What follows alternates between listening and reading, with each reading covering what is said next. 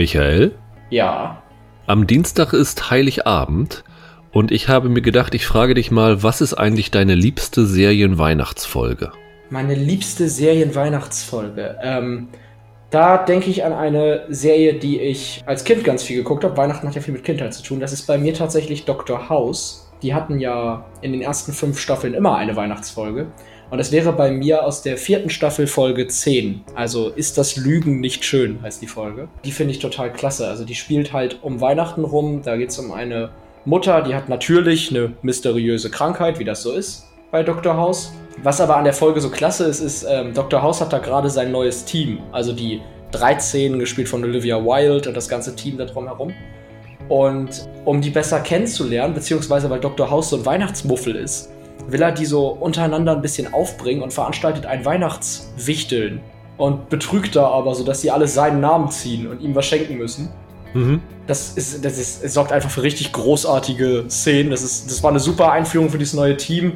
Und am Ende gibt es auch ein bisschen Weihnachtsstimmung, weil es ein, die Szene endet auf einem der menschlichsten Momente in der Geschichte von Dr. House. Und deswegen äh, wäre das meine Wahl.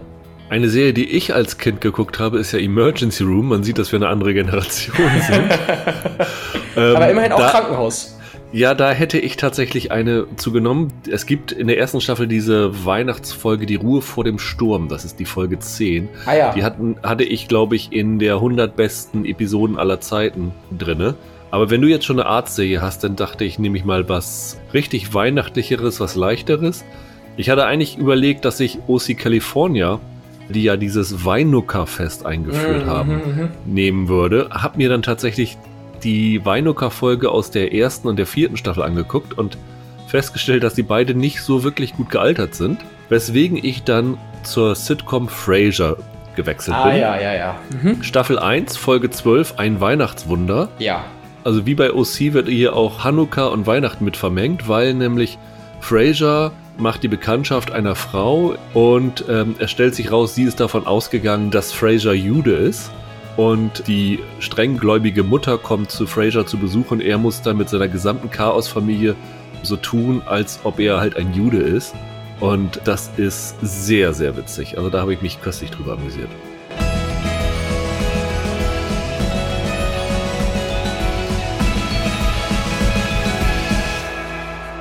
Herzlich willkommen zu einer neuen Ausgabe von Serienweise. Mein Name ist Rüdiger Meier und ich begrüße bei mir Michael Hille. Hallo. Wir wollen heute über die neue Netflix-Serie The Witcher reden, wo ich glaube, dass sehr, sehr viele sehr gespannt darauf warten, weil die Romanvorlage und die vor allen Dingen die Videospielvorlage auch in Deutschland ähm, ziemlich viele Fans hat. Oh ja. Und wir sind eigentlich die perfekte Kombination dafür, um darüber zu sprechen, weil einerseits bedienen wir die Fans der Vorlagen, weil Michael, du hast, glaube ich, alle Bücher und alle Videospiele durch, oder? Genau, ich habe alle Bücher gelesen und The Witcher 2 und 3 fand ich sogar so großartig, dass ich sie mehrfach durchgespielt habe. Ja. Okay, nicht schlecht. Und auf der anderen Seite bin ich, der wirklich, wie wahrscheinlich viele andere auch, The Witcher dann am Freitag dort bei Netflix auf der Startseite aufpoppen sehen und noch keine Ahnung haben, worum es da geht. Also ich bin wirklich völlig ohne Vorwissen daran gegangen und so decken wir, glaube ich, beide sehr, sehr gut die Extreme der Serie ab und versuchen so ein bisschen beide Zuschauertypen zu bedienen mit unserer Analyse und vielleicht kommen wir ja trotzdem auf die, auf das gleiche Ergebnis. Vorher noch eine kurze Erinnerung daran, dass ihr uns immer noch eure Liste schicken könnt mit den besten Serien des Jahres, die wir dann nächste Woche in unsere Hörer Top 10 eingliedern können. Also wir freuen uns über jede Zuschrift an serienweise.web.de oder per Twitter an Serienpodcast oder in den iTunes Bewertungen, da finden wir es auch und werden dann eine Hörer Top 10 zusätzlich zu unserer zusammenstellen. Oh ja. Ja, Michael, The Witcher. Vielleicht sollten wir tatsächlich mal, da es eine neue Serie ist, damit anfangen, worum es in The Witcher geht. Äh, willst du das mal angehen? Oder gibt es, gibt es eigentlich Unterschiede zwischen äh, Videospiel und Roman in der Story? Ja, also die Videospiele basieren auf den Romanen, gehen aber geschichtlich, ich sage mal spätestens ab Spiel 2, eigenständig mit den Figuren um. Also es basiert darauf, es gibt immer wieder Anspielungen und viele Nebenquests sind direkt aus den Kurzgeschichten vom Romanautor, ich glaube Andrzej Sapkowski, ist das ja. richtig ausgesprochen? Äh, ein polnischer Autor. Also viele Sidequests sind diesen Kurzgeschichten entnommen, auf die werden wir nachher sicherlich auch zu sprechen kommen. Aber äh, im Großen und Ganzen basieren die darauf und sind keine direkten Adaptionen. Hm. Ähm, aber klar, die Mythologie ist dieselbe, die Figuren sind äh, in etwa dieselben, das kann genau. man sagen. Also die Hauptfigur ist ein gewisser Gerald von Riva, darum genau. heißt die heißen die Romane oder die, ja, heißt es bei uns, glaube ich, Gerald-Saga auch, ne? Genau, die Gerald-Saga, ja, genau. Und äh, wird hier gespielt von Henry Cavill, ich wollte gerade sagen Ex-Superman, aber er ist immer noch Superman, ne? Noch, also das ist irgendwie, ich glaube, es ist kompliziert zurzeit bei, bei Henry Cavill. aber äh, genau, ja. Äh, noch ist er Superman und man kennt ihn vor allem Codename Uncle war ja auch ganz klasse als James Bond-Verschnitt. Und beim letzten Mission Impossible war er auch dabei. Genau, bei Fallout, ja. Und er spielt einen ja ein Hexer. Ja. Vielleicht kannst du mal so ein bisschen diese Welt erklären. Das ist eine Fantasy-Geschichte, wo dieser Hexer die Hauptfigur ist, der wir folgen. Was ist seine Aufgabe? Was hat er für Fähigkeiten? Hexer hast du ja schon ganz gut gesagt. Er ist Monsterjäger, das kann man, glaube ich, so sagen. Und das Ganze spielt in einer Fantasy-Welt, in der, in dem, äh, wie heißt denn das, im Kaiserreich Nilfgaard. Nilfgaard sind die Bösen, oder? Genau, das ist das, das, das böse Kaiserreich. Es gab einen Krieg zwischen dem Kaiserreich Nilfgaard und den nördlichen Königreichen. Das sind ganz viele kleinere Staaten. Und wie gesagt, es gibt so ein Imperium und es gibt eine große Anzahl von, die heißen in den Romanen Anderlingen. Das sind Elfen, Zwerge, alle nichtmenschlichen Wesen. Mhm. Gerald von Riva ist auf der, auf der Seite der nicht Anderlinge, auf der Seite der Menschen und jagt eben Monster und andere mutierte Wesen und hat aber selber auch einige Fähigkeiten. Da bin ich mal gespannt, das würde ich jetzt gerne dich erklären lassen, einfach um mal zu schauen, wie das aus der Serie sich bisher ergibt. Das fände ich jetzt mal ganz interessant. Was er für Fähigkeiten hat? Ja, genau, zum Beispiel. Also er hat irgendwie einen Trunk dabei, den er einnehmen kann, wenn er, genau. mit, wenn er mit irgendwelchen Monstern kämpft. Dann mhm. werden seine Augen, die normalerweise, glaube ich, so Bernsteinfarben sind, ja. zumindest in der Serie, werden dann schwarz und dann hat er, ich würde mal sagen, Superkräfte oder irgend sowas. Ja, genau. Er hat ein paar magische Kräfte, also er kann Zaubersprüche loslegen. Er ist gut mit dem Schwert und ich glaube, er kann relativ gut heilen. Kann das sein? Genau, er hat Heilerfähigkeiten. Ja. Genau, ja. Habe ich sonst gesagt, noch irgendwas ver verpasst oder vergessen? Nee, nee, nee, das passt. Also, er, wie gesagt, er wurde äh, gegen Bezahlung, muss man vielleicht noch sagen. Er ist ko quasi Kopfgeldjäger, kann ja. man das auch nennen. Und der zieht halt als Monsterjäger durchs Land und wurde in, in seiner Kindheit zum, zum Hexer ausgebildet. Ich denke, mhm. das ist das, was man erstmal wissen muss über ihn also die Hexer sind ja ja so eine so eine Subspezies dort, ne? Und ja. die sind mittlerweile, aber so wird es zumindest in der Serie ziemlich am Anfang gesagt, relativ ausgestorben. Es gibt nicht mehr so viele von denen. So ist es, ja, ja. genau. Und man muss dazu noch sagen, diese Superkräfte, die er hat, kommen daher, weil er als, als Kind mutiert ist. Das ist Teil dieser Ausbildung. Das kann man auf jeden Fall noch sagen. Das ist ja. nichts, nichts Besonderes. Und ganz wichtig auch noch, es gibt nicht nur Hexer, diese Monsterjäger, sondern es gibt auch noch Zauberer, genau. die auch zaubern können. Die tatsächlich zaubern können, ja. Die dann ausgebildet werden. Und sind das alles Frauen eigentlich? In der Serie bislang schon, ja. Wobei es gibt da diesen, diesen Stregobor, ist er nicht auch ein Zauberer? Von Lars Mikkelsen gespielt. Ach so, ja, ja, ja, hast recht. Und diese Zauberer beraten dort die verschiedenen Herrscher in diesem Fantasy-Reich, richtig? Mhm.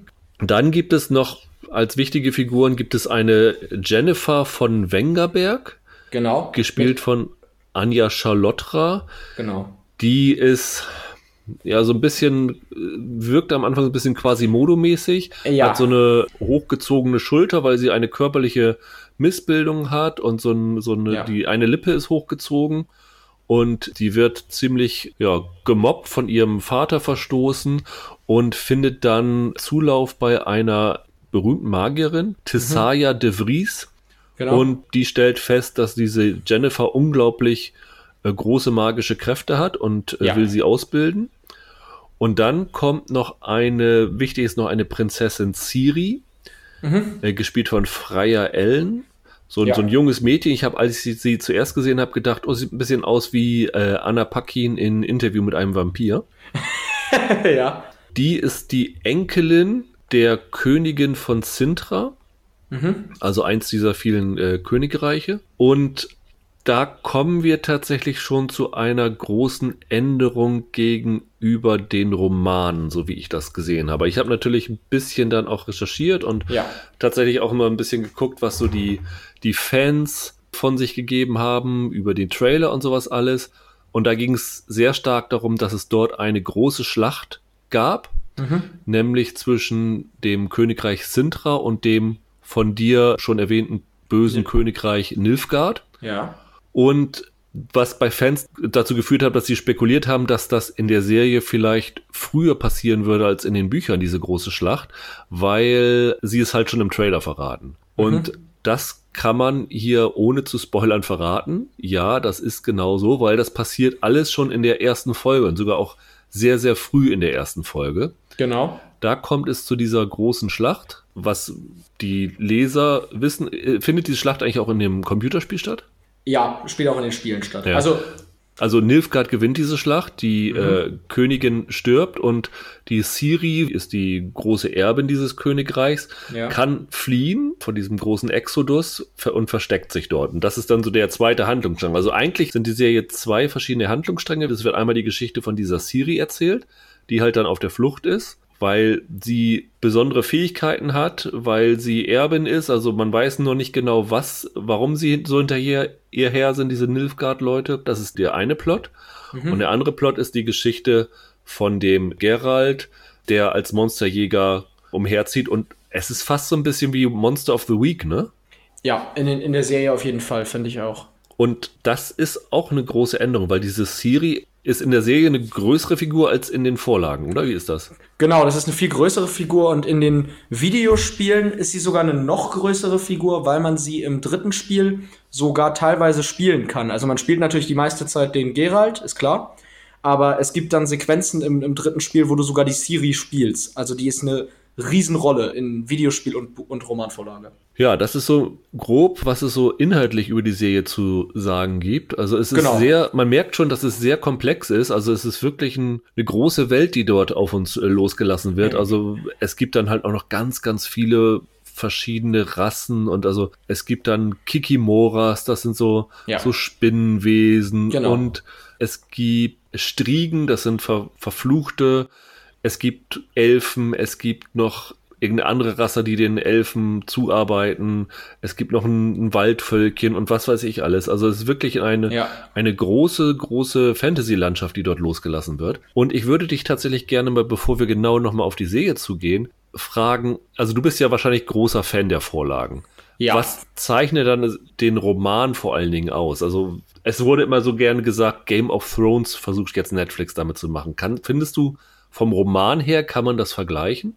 Also, das ist gar nicht so einfach zu beantworten, weil ich sag mal so, Game of Thrones zeichnet sich ja vor allem dadurch aus, fand ich zumindest, dass es nicht so High-End-Fantasy ist wie Herr der Ringe, wo es halt wirklich um, um Orks und, und Elben und wie die alle heißen geht, sondern das ist ja eigentlich eine politisch, politisches Ränkeschmieden, Sex und Intrigen, ne? Ja. Und halt aber in einem Fantasy-Gewand.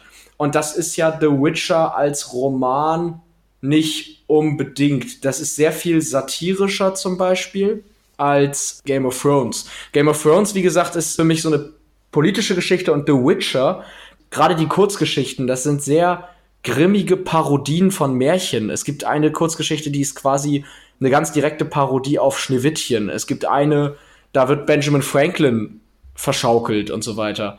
Und ich finde, der Romanvergleich gibt es eigentlich nicht her. The Witcher ist ein Mix aus Herr der Ringe und so ein bisschen vielleicht, was George Orwell geschrieben hat. Also so Richtung Farm der Tiere. Also so ein allegorisches Ding. Da, da würde ich The Witcher eher verorten. Und ich finde auch nicht, dass die Serie Anstalten macht, das neue Game of Thrones zu werden. Und das ja. gleich in mehrerer Hinsicht. Ich finde auch, also ich finde, das ist auch ein bisschen unfair der Serie gegenüber zu sagen, so, das hier soll jetzt das neue Game of Thrones werden ja, und das so, so ein bisschen es. als Maßstab anzulegen, weil das finde ich auch, was du sagst, dass das hier schon viel, viel mehr Fantasy als Game of Thrones ist. Also ja. du hast dann natürlich bei Game of Thrones noch den Nachtkönig und was weiß ich alles gehabt, aber es gab halt nicht so viele fremde Wesen. Also es ging wirklich schon darum, wie ja das Machttreiben der Menschen dort zu einer Katastrophe führt. Und das hat hier absolut nichts mit damit zu tun. Und das ja. ist schon wirklich in Richtung, ich finde, Herr der Ringe ist natürlich auch ein bisschen äh, ein unfairer Vergleich, weil Herr ja, der Ringe ist ein äh, zeitloser Klassiker. Mhm. Aber es geht schon wirklich in eine harte Fantasy-Geschichte. Und das ja. muss man dann auch sagen. Also, das ist vielleicht schon mal als Warnung für alle vorab. Game of Thrones ist ja dadurch zu so einem Phänomen geworden, zu einem Zuschauerphänomen, dass es halt eine Fangruppe erschlossen hat, die über diese Fantasy-Gruppe Fantasy ja. hinausgeht. So ist es. Und das kann The Witcher absolut nicht leisten. Das ist wirklich schon sehr stark auf eine Fantasy-Fangemeinde so ja. zugeschnitten. Genau, ich würde auch sagen, die Romane liest du nur, wenn du. Deswegen habe ich halt Herr der Ringe genommen. Klar ist Herr der Ringe auch ein Massenphänomen geworden, aber das hat mit anderen Gründen zu tun als mit den Romanen an sich selbst. Also diese, äh, diese ähm, The Witcher-Romane liest du nur, wenn du dich für Fantasy interessierst. Das sind Fantasy-Romane. Und ja, mhm. da steckt ganz viel drin. Alkoholsucht, sexueller Missbrauch, Drogenmissbrauch, das spricht auch unangenehme Themen an. Aber es ist Fantasy. Und die Serie, finde ich jetzt, ist das auch. Die Videospiele sind ein etwas größeres Phänomen geworden, weil du da extrem verschiedene Zuschauerschichten abholen kannst, weil das Rollenspielelemente hat und so. Da steht ja bei Videospielen stehen ja so viele drauf.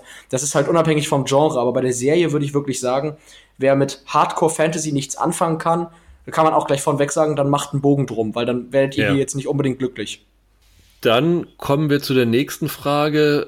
Was wurde eigentlich adaptiert? Also für wen ist diese Serie gemacht? Genau. Ist die Serie eigentlich eher für Fans des Romans oder der Romane gemacht worden. Also man kann vielleicht mal kurz zu den Romanen sagen. Der Andrzej Sapkowski hat, glaube ich, in den 80ern seine erste Kurzgeschichte geschrieben. Dazu. Die, ja, genau, Ende die, der 80er. Die hat er zu einem Fantasy-Wettbewerb eingereicht mhm. und daraus ist dann mehr geworden. Ich glaube, 1992 ist die erste Kurzgeschichtensammlung rausgekommen, Schwert der Vorsehung. Genau, ja. In Polen. International ist die Veröffentlichung ein bisschen deutlich später. Also sind ja. einige der Sachen sind teilweise 10, 15 Jahre später rausgekommen. So ist es. Und dann gab es noch mal eine zweite Kurzgeschichtensammlung 1993, Der letzte Wunsch. Und dann ja. kamen fünf Romane raus zwischen 94 und 99. Genau. Die so als Pentalogie, habe ich gelesen, gelten. Genau, die hängen auch inhaltlich stark zusammen. Und dann kam 2013 nochmal mit Zeit des Sturms ein weiterer Roman raus, der, also der zeitlich, glaube ich, zwischen den beiden Kurzgeschichten oder in der einen mhm. Kurzgeschichte stattfindet, also mhm. der jetzt noch ein bisschen wieder da rausragt. Aber das ist so die genau. Romanveröffentlichung. Es, es, gibt auch noch von ihm einen, der heißt in Deutschland, glaube ich, etwas endet, etwas beginnt. Das sind mehrere Kurzgeschichten auch von dem Sapkowski, das 2012 erschien, meine ich jetzt. Und da sind aber nur zwei Geschichten noch mal drin mit Geralt-Bezug. Der Rest ist was anderes. Aber da sind auch ja. noch mal zwei Witcher-Kurzgeschichten drin. Und dann gab es drei Videospiele, Videospiele. mittlerweile. Genau. Die der Sapkowski, soweit ich das gelesen habe, hasst. Ja, stimmt. Wohl auch, weil er so ein bisschen voreilig die Rechte an seinem Roman abgegeben hat und da wohl überhaupt nichts von diesem wirklich immensen Millionenseller an, an Geld kassiert. Deswegen ist er da auch, glaube ich, nicht so gut drauf zu sprechen. Und es gab tatsächlich in Polen einen Kinofilm, beziehungsweise eine, auch einen Serienversuch der, bevor sie in Serie gegangen ist, als Kinofilm in Polen gelaufen ja, ist und genau. ziemlich, gef ziemlich gefloppt ist damals. Ja, genau. Und dann haben sie, glaube ich, ein Jahr später die Serie ausgestrahlt, aber auch ohne großen, große Fanfaren. Genau. Und hier an dieser Serie ist der Sapkowski auch wieder nicht beteiligt, ne? Nein, genau. Die Spiele, muss man sagen, sind ja viel, viel erfolgreicher als die Romane, in jeder Hinsicht. Ja. Insgesamt wurden die Spiele mehr als 33 Millionen Mal verkauft. Das hm. ist ja schon eine ordentliche Zahl. Ja, absolut. Und The Witcher 3 Wild Hunt ist 2015 Game of the Year geworden, also hat den Game of the Year Award gewonnen und gilt wirklich so als eines der großen Computerspiele dieses Jahrzehnts. Also das mhm. muss man einfach so sagen, qualitativ und vom Umfang her auch. Das ist ein Rollenspiel, oder? Ein, ein, ein Open-World-Rollenspiel, okay. genau. Also du spielst diesen in allen drei Spielen diesen Geralt in einer offenen Fantasy-Welt und verfolgst halt eine Hauptquest die Story und hast halt ganz viel Nebenquests, kannst dich auch einfach nur durch diese Welt bewegen. Und äh, ich glaube, das dritte Spiel hat bestimmt, wenn du nur die Story spielst, eine Spielzeit von über 40 Stunden. Also eines der umfangreichsten Videospiele überhaupt, die es gibt. Ja. Um wieder zu der Ausgangsfrage zurückzukommen, ja. an wen wendet sich jetzt die Serie? An die Spielfans oder an die Romanfans? Das ist ganz einfach zu beantworten, weil die Spiele spielen nach den Romanen. Das erste Spiel setzt, glaube ich, sieben Jahre nach den Romanen an haut dann aber trotzdem immer kleine Adaptionen rein und die Serie adaptiert ja teilweise sehr direkt die Kurzgeschichten von Sapkowski. Und deshalb ist die, ist die Frage in der Hinsicht einfach zu beantworten, weil wenn ihr Fans der Romane seid, dann findet ihr die Serie wahrscheinlich schräg, weil das hat geschichtlich erstmal wenig damit zu tun. Und wenn ihr Fans der Spiele seid, findet ihr die Serie noch aus ganz anderen Gründen schräg, weil es auch stilistisch was ganz anderes ist. Wenn ihr allerdings, warum auch immer, Fans der Kurzgeschichten seid, dann habt ihr jetzt eine Serienadaption von denen. Weil es basiert ja deutlich mehr auf den Kurzgeschichten als auf den Romanen, die so geliebt werden. Was ja. ich auch eine komische Entscheidung finde. Wie du schon sagst, sind alles Kurzgeschichten aus der zweiten Kurzgeschichtssammlung, der letzte ja. Wunsch, was aber auch Sinn macht, weil chronologisch spielen die Geschichten aus dieser zweiten Kurzgeschichtensammlung eigentlich in der Mehrzahl vor dieser ersten Kurzgeschichtensammlung. Mhm. Ja. Das heißt, wenn ich den Ansatz der Serie richtig verstehe, dann benutzen sie diesen, diese große Schlacht als so zum Anfüttern der Fans, ja. weil es so irgendwie so der größte Schauwert wahrscheinlich ist. Wahrscheinlich. Und auch so, um daraus so einen erzählerischen Rahmen zu spinnen. Mhm. Und dann gehen sie, glaube ich, relativ chronologisch vor, weil sie wahrscheinlich auch da, also die haben ja schon die zweite Staffel geordert. Ja. Die haben ja große Pläne mit vor. Also die erste Staffel hat acht Folgen. Wir haben jetzt, also ich habe fünf gesehen, ich glaube, du hast drei gesehen. Oder ich habe so, drei gesehen, ja. Ja, aber ich habe fünf gesehen und die Folgen zwei bis fünf basieren also ich gehe jetzt immer von der Hexerhandlung aus, von der Geralt-Handlung aus. Ja. Das sind alles die Kurzgeschichten aus der letzte Wunsch. Dazu werden natürlich parallel noch diese Geschichte von Siri ja, und von genau. dieser Jennifer erzählt. Die mhm. sind natürlich wieder aus anderen Sachen entnommen und teilweise, glaube ich, auch sogar ganz neu dazu erfunden worden. Ich meine ja. Also es kann sein, dass ich eine der Kurzgeschichtensammlungen nicht gelesen habe, aber ich meine auch, dass das komplett neu ist, ja. Genau. Also für die großen Fans der, der Bücher und Kurzgeschichten, also die zweite Folge basiert auf Der Rand der Welt, die dritte Folge auf der Hexer, also der allerersten Geschichte. Genau. Die vierte Folge auf der Kurzgeschichte Eine Frage des Preises und die fünfte Folge auf der titelgebenden Kurzgeschichte Der letzte Wunsch. Das ist so der Storyaufbau für die, für den Geralt-Plot. Du sagst jetzt, dass das klingt so ein bisschen die Kritik durch, dass die Serie dich jetzt nicht so richtig abgeholt hat, oder? Also, wenn, wenn du sagst, es wird die Fans sowohl der Spiele als auch der Romane äh, nicht mhm. ganz abholen. Also wenn äh, alle Witcher-Fans, falls welche zuhören, nimmt es mir nicht übel, aber die Romane, also diese, diese Pentalogie ist super. Aber die Kurzgeschichten sind teilweise, also man, man merkt halt, dass der gerade erst mal bei, einem, bei so einem Wettbewerb mitgemacht hat und da dann Glück ja. hatte, dass er gewonnen hat. Das ist schon witzig, aber das ist auch sehr platt irgendwie. Und die Romane haben da einfach eine ganz andere Komplexität. Ist jetzt keine Überraschung, sind aber länger, aber trotzdem. Ich sag mal so, was mir an der Serie enorm missfällt, ist, als Romanfan missfällt mir, dass, die, dass ich die Geschichten unglaublich uninteressant erzählt finde. Ich finde, die Figuren kriegen irgendwie gar keine Tiefe. Ich, diese Welt finde ich irgendwie noch nicht sonderlich überzeugend in der Serie also mal unabhängig jetzt davon, ob ich das gelesen habe oder nicht, ich finde, das Worldbuilding ist irgendwo zwischen non-existent und einfach nur verwirrend. Als Videospielfan habe ich mich einfach wahnsinnig geärgert, dass die Serie aussieht, als hätte man sie mit einem Graufilter überlegt und dass das alles in so, in so einer grauen Suppe spielt. Ich hatte dir da mal ein, ein Bild gezeigt, du kennst die Spiele ja nicht, und die Videospiele haben so eine wahnsinnig schöne bunte Farbpalette und beweisen halt, dass Fantasy nicht immer düster sein muss, nur weil die Geschichten düster sind, sondern dass Fantasy auch bunt und, und lebhaft aussehen kann. Die Serie sieht einfach so unglaublich öde aus mit diesen dreckigen Kulissen und wie gesagt, also mich hat's nicht abgeholt und ich kann es auch, ehrlich gesagt, das kann ich schon mal vorwegnehmen, keinem Fan weiterempfehlen bisher. Was hast du dir denn erwartet von so einer Adaption? Also wenn du nichts gesehen hast und du bist ja. an diese Serie reingegangen, hast gedacht, was hast du dir erhofft, dass es eine Adaption ist, die deinen Vorstellungen gerecht wird? Es ist natürlich schwer, sowas zu verfilmen. Das ist es immer. Weil das liegt einfach daran, wenn du die ganzen Romane gelesen hast, die Videospiele, du hast da natürlich eine Erwartung von dem Geralt, die auf irgendwie 70 Stunden basiert, die du mit dieser Figur schon verbracht hast beim Lesen und beim Spielen. Das kann eine Serie schlecht so schnell darstellen, ist ganz klar. Aber ich hätte halt einfach gehofft, dass es eine Serie ist, die das erreicht, was die Spiele erreichen. Also, dass du diesen Geralt in einer bunten Welt hast, die halt sehr, ich sag mal, das ist auch die, die große, ich habe ja vorhin gesagt, es basiert vieles auf Märchen. Und die große Stärke des Witcher-Universums ist, dass du in allem die Grimms, Hans Christian Andersen und, und, und Tolkien und diese ganzen großen Fantasy- und Märchensachen wiedererkennst, aber dass die immer einen düsteren, dunklen Twist kriegen. Dass diese Geralt-Figur halt quasi der komplette Märchen-Antiheld ist, der diese ganzen fantastischen Geschichten erlebt, die dann am Ende gar nicht so fantastisch sind. Also diese Stimmung hätte ich gern gehabt. So dieses, ich bin in einem Märchen, das irgendwie außer Kontrolle geraten ist. So Into the Woods mit Mord und Gewalt, sag ich jetzt mhm. mal. Und ich finde, die Serie strengt sich wirklich an, man korrigiere mich, aber ich finde, die strengt sich an, so eine Game of Thrones Ästhetik diesem Sapkowski-Universum aufzudrücken. Also ich habe tatsächlich von der Optik her eine andere Assoziation gehabt, als ich das gesehen habe, nämlich 300. Oh ja, ja, okay, Weil, aber, aber mit also weniger Snyder-Rhythmus, oder? Also Zeitlupen und so, also jetzt so die großen Snyder-Shots hast du ja nicht. Naja, du hast aber diese typische Snyder-Optik insofern, dass sehr, sehr viel Action und Schlachten im Gegenlicht aufgenommen werden. Ja, das stimmt, das stimmt. Und du hast dieses spritzende Blut, das dort immer kommt und das sich so mhm, wirklich mhm. auch farblich von dieser monochromen Palette abhebt. Also das ist visuell, finde ich, viel, viel eher das als Game of Thrones Richtung. Stimmt, also das mit dem Gegenlicht stimmt. Bei Game of Thrones wurden die Action-Szenen ja ohne Licht, komplett ohne Licht aufgenommen. Mhm. Teilweise tatsächlich, genau in der letzten Staffel komplett ohne Licht, ja, das komplett, kann man so sagen. Komplett ohne Licht, ja. Nee, stimmt, 300 ist auch ein bisschen drin. Es ist auf jeden Fall, finde ich, der komplett falsche Ansatz, um dieses Universum zu verfilmen. Wenn ich dich richtig verstehe, hast du mehr auf was Satirisches gehofft?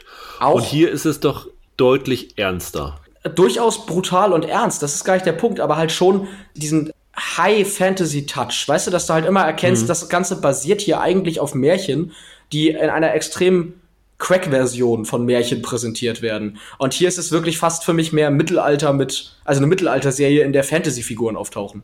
Vielleicht trifft das das ganz gut.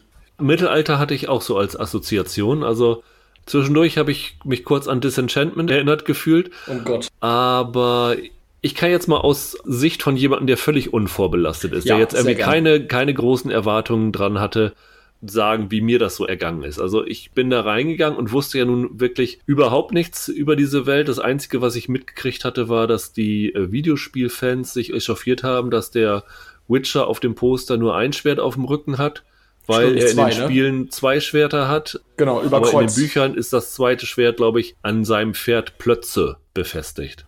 Ja, ja, genau. Die, die Spiele spielen ja nach den Roman. Da hat er sich dann wohl entschieden, das auf dem Rücken zu tragen. Mhm. Und ich habe das so reingeguckt und diese erste Begegnung, wenn du in diese Welt reinkommst, ist gleich erstmal ein großer Kampf. Also er, er mhm. kämpft dann halt gegen eins dieser Monster, gegen so einen Kikimora, also so eine, so eine Spinne. Und ich habe bei dem ersten Kampf gedacht, boah, sieht das alles blöd aus. dieser Kampf hat mir irgendwie nicht gefallen. Also diese Spinne war so, so völlig überzogen und dann diese schwarzen Augen von dem Cavill, die du da noch nicht verstanden hast. Du mhm. wusstest, irgendwas stimmt da nicht, irgendwas ist bedeutend, diese schwarze Augen, das erfährst du dann kurz danach. Und dann wird das so bizarr, also es sind wirklich jetzt die ersten fünf Minuten, die ich jetzt hier erzähle. Dort ist dann eine Reh, also die erste Szene, bevor dieses Monster kommt, ist, geht da halt so ein Reh rum und dann ist dieses Reh verletzt und der Witcher sagt dem Reh, heute ist nicht dein Tag und dann kommt ein Schnitt und du weißt, was jetzt passiert ist in diesem Schnitt. Das sagt eigentlich alles aus. Und dann kommt der Gerald in so eine Spelunke, mhm. geht am, am Tresen und unterhält sich mit so einer äh, attraktiven Frau. Und die fragt ihn, ob er was essen will. Und er sagt dann, bin schon satt. Rehfleisch. Wo ich mir dann gedacht habe, okay, wollt ihr jetzt wirklich alles für den letzten Deppen haarklein erklären, weil dass der das Reh aufgegessen hat, das hast du dir durch diesen Schnitt schon denken können. Und jetzt wird das sozusagen für den letzten, der es nicht verstanden hat, nochmal erklärt. Also da war ich schon mal so ein bisschen, anti würde mhm. ich nicht sagen, aber dachte ich, hm, ich hoffe, das geht jetzt nicht, nicht so weiter. Okay. Und also ich muss sagen, es wurde besser. Also wie gesagt, ich habe fünf Folgen gesehen und ich fand es danach okay. Ich finde es immer noch nicht gut. Bei den ersten paar Minuten habe ich gedacht, oh, das wird ganz, ganz übel. So weit würde ich nicht gehen, aber begeistert hat mich das ehrlich gesagt nicht. Ich stimme dir auf jeden Fall zu, dass der Einstieg komplett daneben gegangen ist. Also in jeder Hinsicht. Wir können gleich auch noch, erinnere mich bitte dran, auf die Schauspieler zu sprechen kommen. Da ja, auf nämlich, jeden Fall. Da habe ich nämlich äh, auf jeden Fall ein, zwei Punkte. Ich finde, The Witcher verpasst es irgendwie, dir am Anfang Lust auf diese Welt zu machen. Ich finde, Fantasy kann immer nur dann funktionieren, zumindest wenn es wirklich Fantasy ist, wenn du diese Welt von Anfang an interessant aufziehst, dass ich ja. schon nach ein paar Minuten das Gefühl habe, ich will mehr wissen. Weißt du, dass ich denke, okay, was sind das für Wesen und wie spielt das zusammen und wo ist was und, und welche Rolle hat dieser Geralt in dieser Welt? Und ich finde, das kriegt die Serie überhaupt nicht gebacken am Anfang, dass ich da wirklich Interesse habe, an diese, in diese Welt einzutauchen. Das habe ich mir auch als Punkt aufgeschrieben, dieses Worldbuilding. Du hast es vorhin schon einmal angesprochen. Ja. Und ich sehe das auch als wirklich eins der ganz, ganz großen Defizite dieser Serie, dass dieses Worldbuilding überhaupt nicht funktioniert für mich. Das hat verschiedene Gründe, also für mich zumindest. Den einen hast du schon angesprochen mit diesen Kurzgeschichten. Für dich war es ein Problem, weil du diese, diese Kurzgeschichten langweilig findest. Ich finde, für mich ist es ein Problem, weil mir fehlt der rote Faden bei diesen Kurzgeschichten. Ja. Wenn ich die Folgen so durchgeguckt habe, dann hatte das für mich so einen Anthologie-Charakter. Also der rote Faden ist so ein bisschen durch diese Siri-Story und vielleicht auch durch diese Jennifer-Story en, entstanden. Aber alles, was äh, mit diesem Geralt zu tun hat, das wirkt für mich wirklich wie Monster of the Week und das wirkt überhaupt nicht verbunden. Also er kommt jeden, mhm. je, in jeder Folge kommt er an einen neuen Ort, bekommt da einen neuen Auftrag und kämpft wieder mit einem neuen Monster. Mhm. Und das macht vielleicht nachher ein bisschen Sinn, warum das Ganze so abgehackt wirkt. Also ich finde, ab der vierten Folge wird das alles so ein bisschen wieder verbunden. Also auch diese, diese verschiedenen Plots laufen dann so ein bisschen zusammen. Und dann verstehst du schon, okay, so ein bisschen, verstehe ich jetzt, warum sie das jetzt so gemacht haben mit diesem Monster of the Week. Aber für jemanden, der in diese Serie reingeworfen wird, wirst du, was du schon gesagt hast, einfach nicht reingezogen, weil es wirkt halt einfach ja. lieblos zusammengeschrieben. Ich muss an der Stelle, super, dass du das erwähnst mit dem roten Faden. Ich muss an der Stelle ganz kurz abschweifen und einen Vergleich zu einer anderen Serie machen, die ich finde, die man in diesem Fall ganz gut vergleichen kann. Und zwar, über die Serie habe ich, glaube ich, hier im Podcast noch nicht geredet, The Mandalorian. Ja. The Mandalorian, diese Star Wars-Serie über diesen Kopfgeldjäger. Was The Mandalorian großartig hinbekommt, ich bin kein großer Fan von Mandalorian, aber was der wirklich großartig hinbekommt, ist, das ist im Kern ein klassisches Procedural. Also eine klassische Episode der Woche Geschichte. Ja. Jetzt die letzten, also Folge 4 bis 6 von Mandalorian sind ganz klassisch Abenteuer der Woche. Nicht mehr, mhm. nicht weniger. Das ist nur ganz lose über so kleine Sachen verbunden. Das hat ja jede Serie.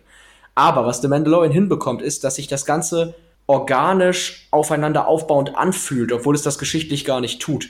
Und durch dieses Worldbuilding, das die Serie erschafft, du bist ja immer auf einem anderen Planeten, du lernst immer irgendwie eine andere Kultur kennen, hast du halt wirklich so einen roten Faden, der sich durch die Serie zieht, ohne dass es den erzählerisch gibt.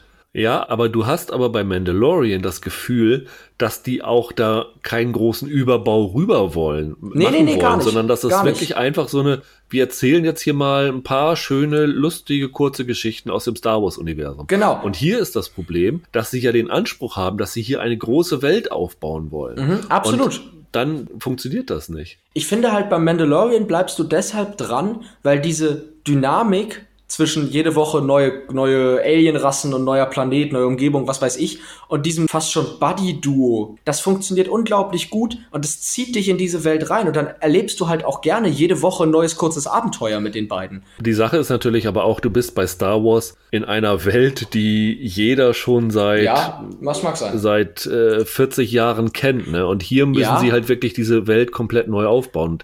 Hier ist das Problem, wie sie da rangehen, ist komplett misslungen. Ich habe eben schon gesagt, diese erste Szene ist eine große Action-Szene.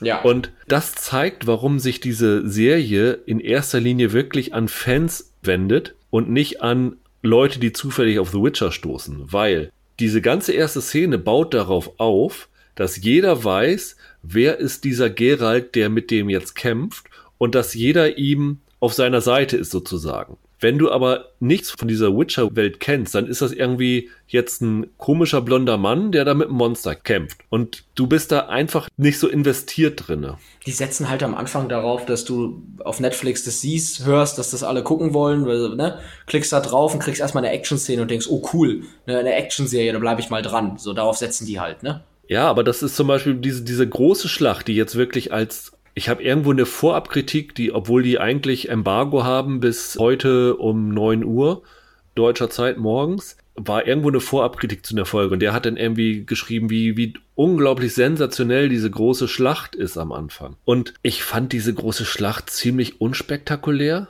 Ja. Also klar, freuen sich da die Leute, wenn da das Blut spritzt und so ein, so ein Schwert in den Kopf hackt und was weiß ich alles. Aber das Problem ist halt, also das ist noch viel schlimmer als bei dieser ersten Szene. Dort kämpfen zwei Seiten gegeneinander, die du beide noch nicht kennengelernt hast mhm. und dir ist komplett egal, was in dieser Schlacht passiert.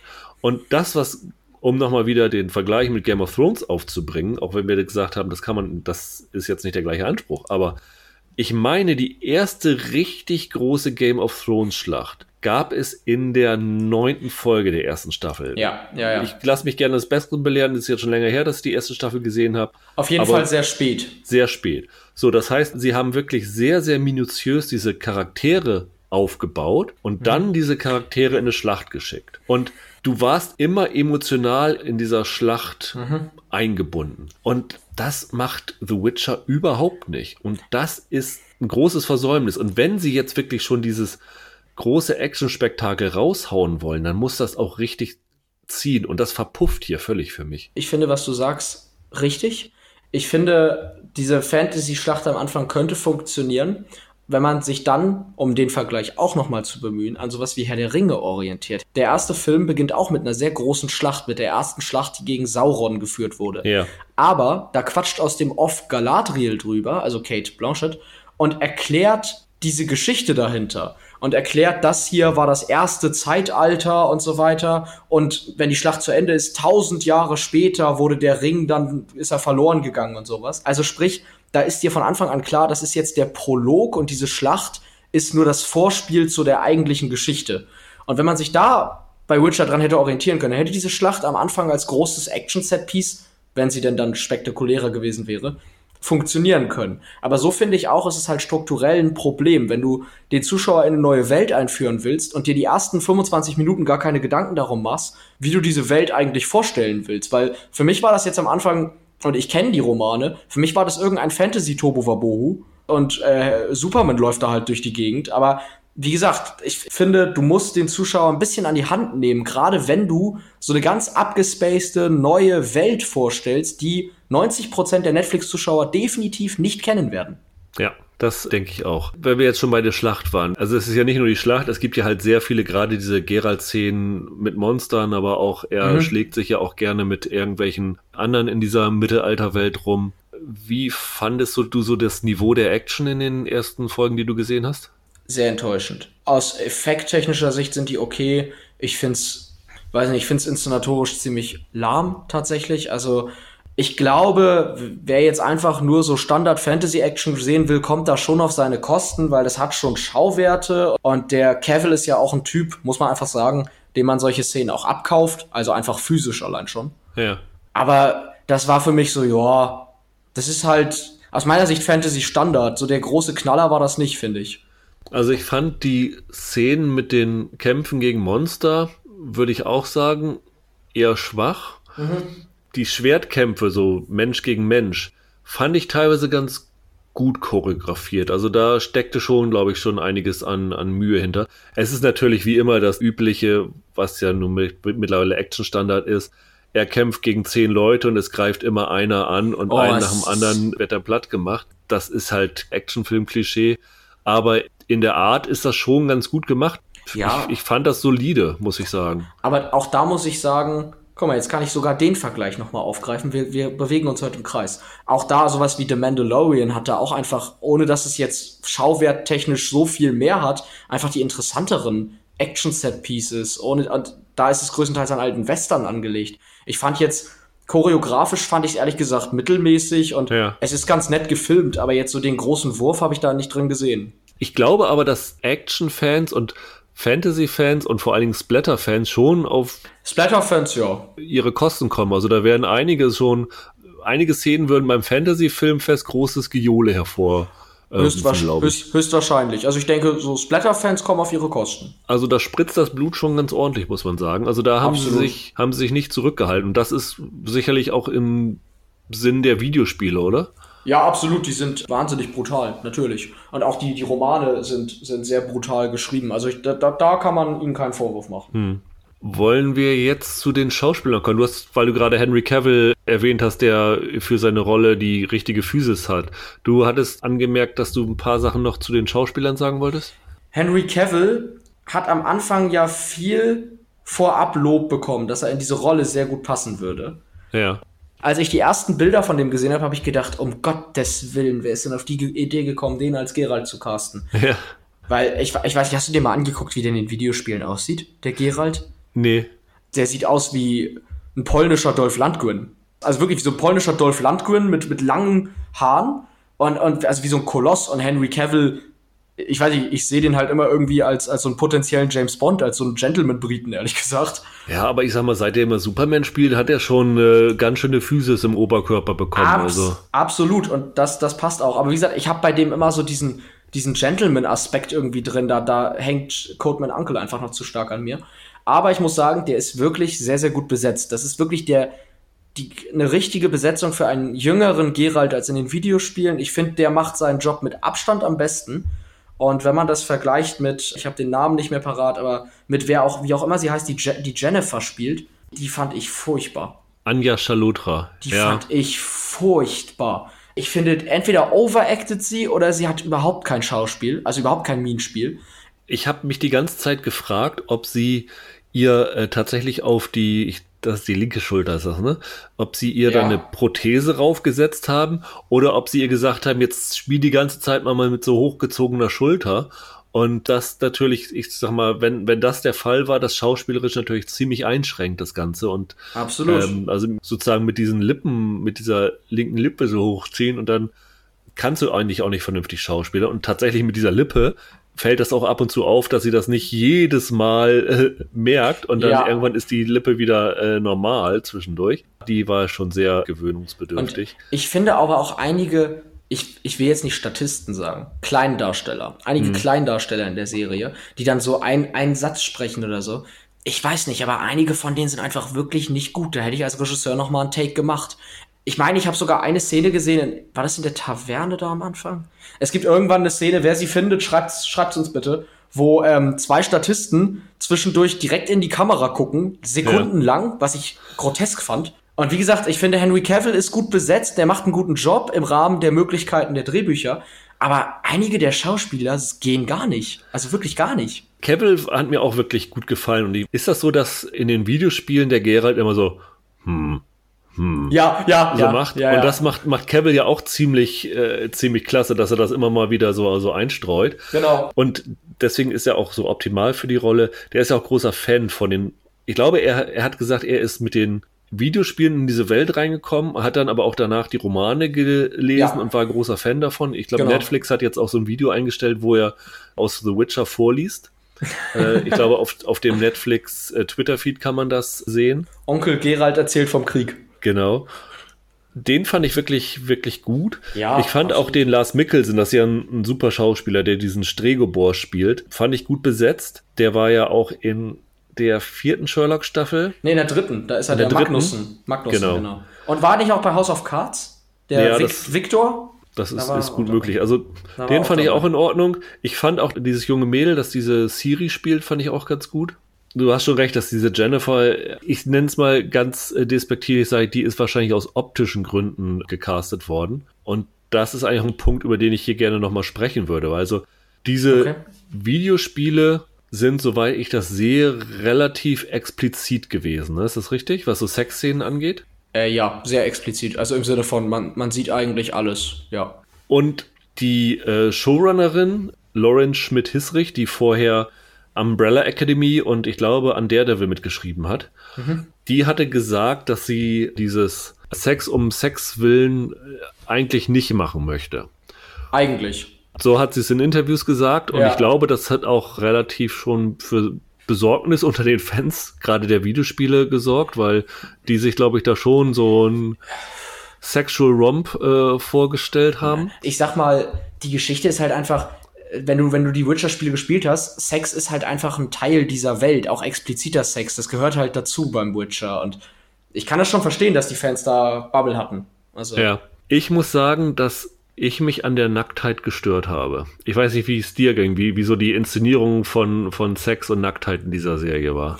Mm, teils, teils. Die Inszenierung an sich fand ich jetzt, glaube ich, gar nicht so schlimm, aber aus der äh, erzählerischen Sicht ist es doch Nacktheit um der Nacktheit willen, ja. leider. es ist halt doch genau, also die Inszenierung finde ich okay, aber es ist schon sehr, naja, in den Videospielen und in den Romanen kommt halt Sex vor, dann brauchen wir jetzt mal ein bisschen Nacktheit. Und genau. Und diese, diese Jennifer, deswegen hatte ich das eben so despektierlich gesagt, dass ja. die aus optischen Gründen gecastet wurde. Die läuft halt ziemlich äh, oft oben ohne rum, hält dann ihren äh, guten Körperbau in die Kamera. Es gibt eine Orgienszene in einer der Folgen, ich glaube, die hast du noch nicht gesehen, okay. ähm, wo, äh, weiß nicht, Dutzende Frauen nackt rumlaufen. Und das finde ich ein bisschen sehr fragwürdig, weil Game of Thrones hat gerade in den ersten Staffeln so viel Feuer dafür gekriegt, dass sie die Frauen wirklich nur um der Nacktheit willen nackt inszenieren.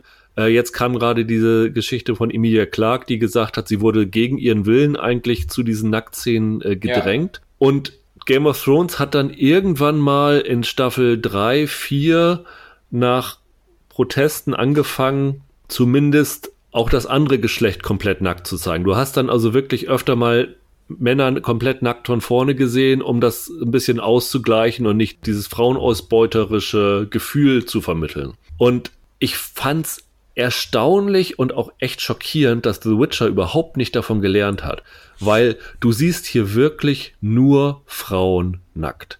Du siehst einmal so einen Bürgermeister, der seinen nackten Hintern, so einen, weiß ich nicht, so einen etwas pummeligeren 50, 60-Jährigen, der seinen nackten Hintern in die Kamera hält und einmal in der Orgenszene ganz im Hintergrund einen mhm. nackten Mann. Aber die ganzen Männer haben alle eine Hose dort an und du fragst dich, ey, was soll das? Hat, ja. hat Netflix gesagt, ihr dürft keine, keine nackten Männer zeigen? Es, oder? es ist tatsächlich ein bisschen wie ähm, die erste Staffel Westworld hat sich das ja auch oft anhören müssen, dass ja. man vor allem die Frauen nackt sieht und die Männer, zumindest die größeren Rollen, nicht von vorne. Nur bei Westworld kann man ja gewissermaßen argumentieren, dass das auch Sinn hat, weil da geht es ja um Ausbeutung, auch um sexuelle Ausbeutung gerade der weiblichen Roboter. Ne, ja. Das sind ja quasi Sexroboter. Oder dafür werden sie von vielen männlichen Gästen ja. genutzt. Und ich finde auch, dass man da bei Witcher sich so ein bisschen in so ein gefährliches Fahrwasser begibt, weil man das natürlich dann auch genauso sehen oder fühlen kann, wie du es jetzt beschreibst, ne? dass man dann eben sagt, sorry, aber hier wird halt nur die Nacktheit von hübschen Frauen ausgebeutet und benutzt. Und das ist natürlich, das ist ein bisschen bedenklich. Ähm also äh, ganz auffällig ist es dann halt in diesen Szenen, wo Gerald mit so Prostituierten rumhängt, die dann natürlich komplett nackt sind und um, um, ohne rumlaufen. Und äh, Henry Cavill hält nicht mal seinen Hintern in die Kamera, ja. obwohl er das, glaube ich, schon in anderen Filmen gemacht hat. Also ich will jetzt nicht sagen, bitte mehr, mehr Henry Cavill Hintern oder so. Aber ich finde es halt so auffällig und bizarr, warum man das macht. Und mhm. das ist wirklich nur so, um halbwegs so eine Fangemeinde zu besänftigen. Aber das dann auch wirklich nur deswegen zu machen, ist einfach daneben. Und äh, das fand ich wirklich sehr, sehr enttäuschend, muss ich sagen. Wie gesagt, Sex ist ein wichtiger Bestandteil dieser Figur und dieses Universums und gehört da irgendwie auch rein in diese Serie.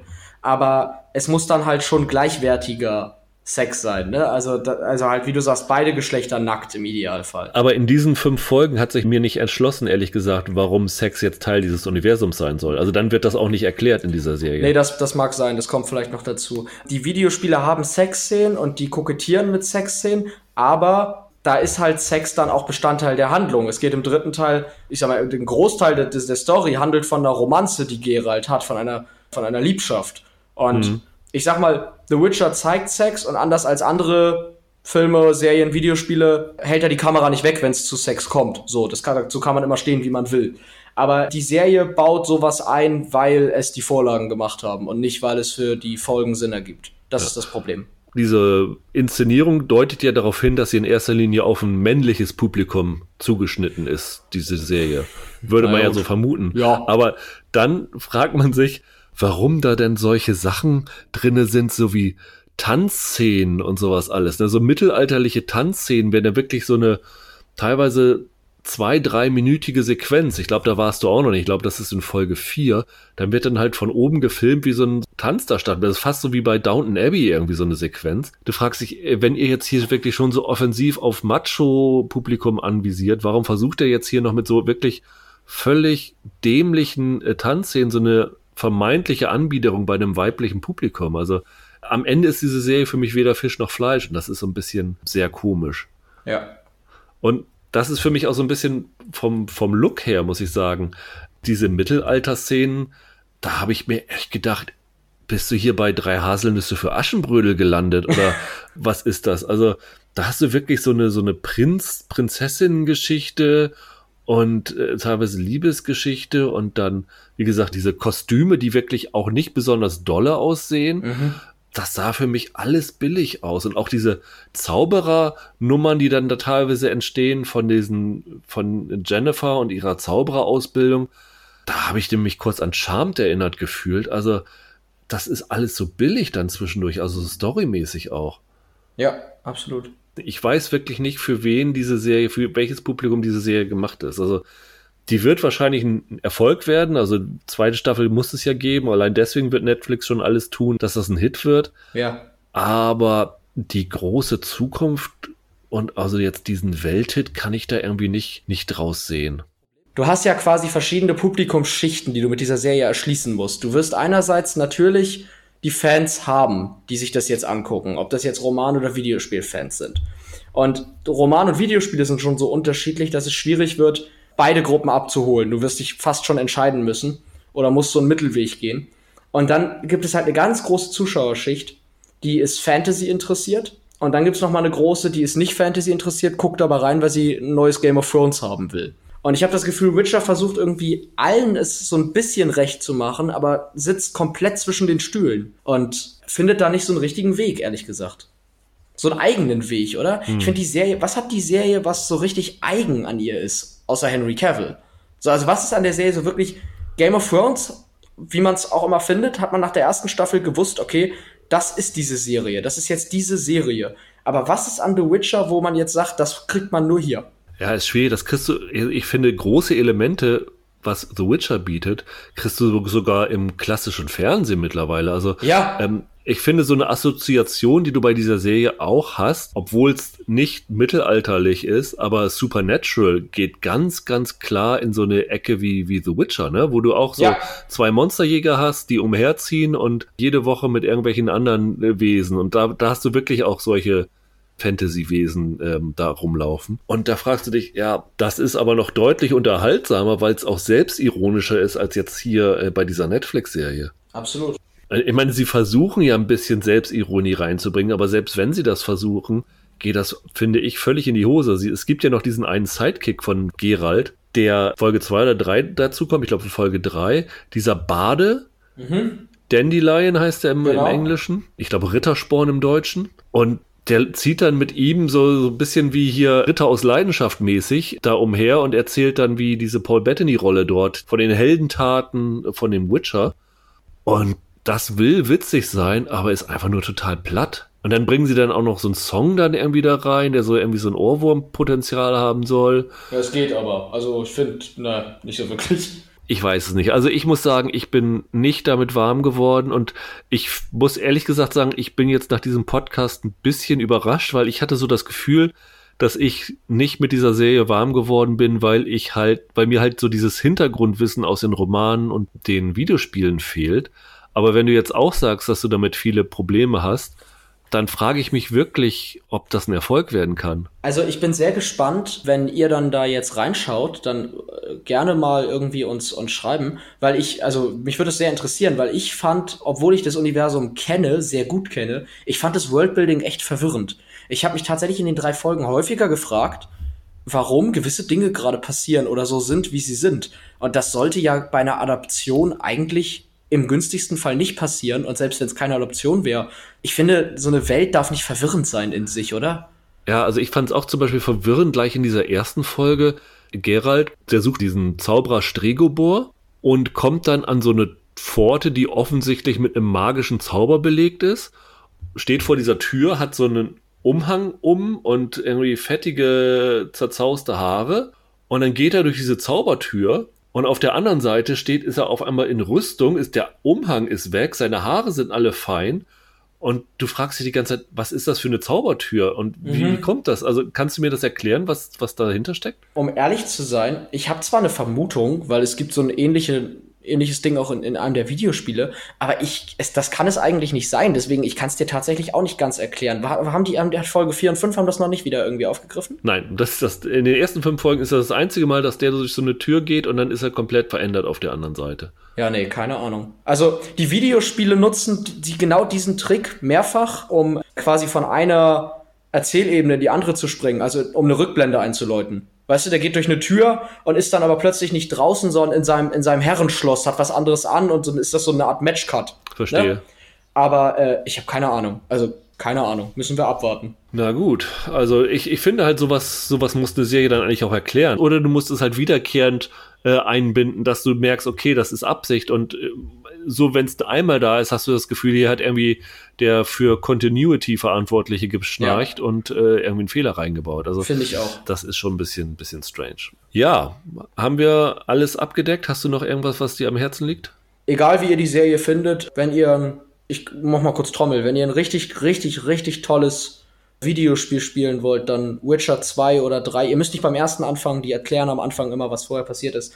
Witcher 2 oder 3 holen und da kann man sich richtig drin verlieren, hat absolutes Suchtpotenzial. Lasst euch da von der Serie jetzt nicht abschrecken, falls es nicht so euer Ding ist. Also die Spiele sind für jeden was. Und ja, zur Serie selber kann ich nur sagen, ich bin wirklich enttäuscht, obwohl ich geringe Erwartungen hatte, weil ich mir von Anfang an skeptisch war, wie du sowas umsetzen willst und ich bin trotzdem noch enttäuscht.